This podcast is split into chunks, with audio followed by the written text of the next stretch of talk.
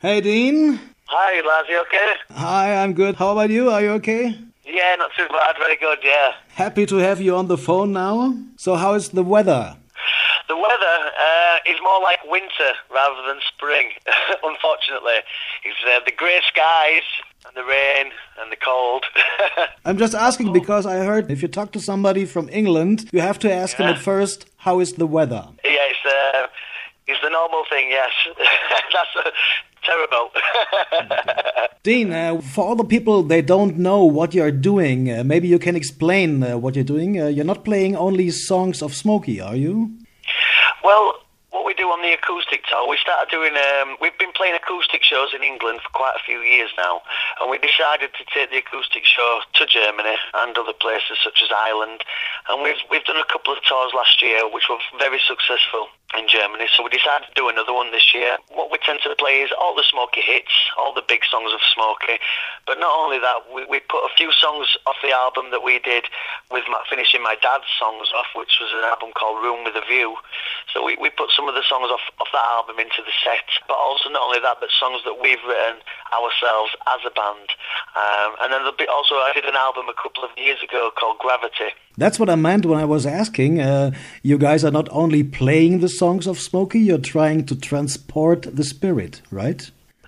Yeah, that's right. Yeah, yeah. I mean, uh, you know, the, we love the songs of Smokie and the timeless songs and the people. A really important question, Dean, is uh, do you guys have a female singer on stage this time? I'm asking because uh, you need one for the famous song Stumbling In.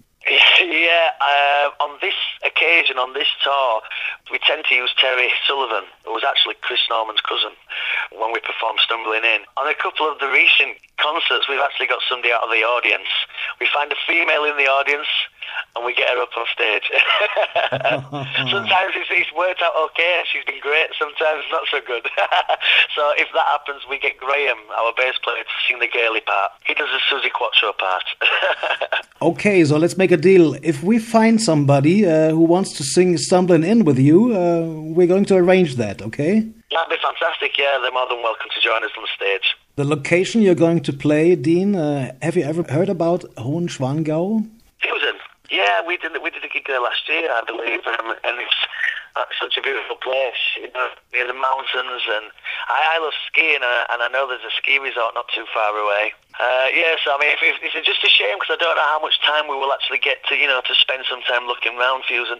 It would have been nice, you know, to have a little bit. I don't know how many days we have in Füssen because it's quite a busy tour. But yeah, there's a place in, called Lake Fall. It looks very beautiful there, and it's the sort of countryside that I like. I like the great outdoors, and it looks a beautiful place. Uh, what do you know about the castles, the world famous castles?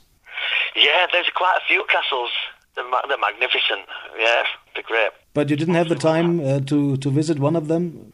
We haven't been there yet. We we seem to uh, see them as we're driving past. Wow, look at that up there. You know, we must have time to go visit this place. So I have crossed my fingers that this time we will, you know, maybe have half a day where we can go see see some of these castles and take in a bit of the history. If you need a guide, just give me a call, okay? That's fantastic. I might take you up on that offer. Thank you. Dean, a really important question I, I have to ask you. Um, do you have any favorites in Bavarian cooking? You know, we are really special here in this region. Uh, do you have any favorites? Bavarian cooking. Yes. Uh, off the top of my head, no, but I'm, I love food. So, yeah, I, I'm a big um, food fan. I look forward to trying some, definitely, yeah. So do me a favor. If you come to a restaurant in uh, Bavaria, okay, within the next days, within the next weeks, order Kässpatzen. Kirchspatzen. Uh, Kirchspatzen. Uh, what, what, what is this? Uh, you have to try it. It's a traditional Bavarian uh, food, no meat. It's with cheese, and it's, it's really traditional. So just order Kässpatzen. Yeah, it sounds good. I love cheeses. Yeah, see? So I'll, I'll, I'll try it, definitely. can you say it? Kirchspatzen. Perfect. Kirchspatzen. Okay. Um, well, Dean, we're really looking forward uh, for the concert. We're really excited uh, to have you here on stage. Um, how long is the show? Like 90 minutes or depends on the audience? generally do about a 90 minute show, and then obviously we'll, we'll come back on and do another 15 minutes or something like that. Uh, so it's about, about an hour and 45 minutes. Always depends on the audience. Uh, if they won't let you go, you don't have a chance.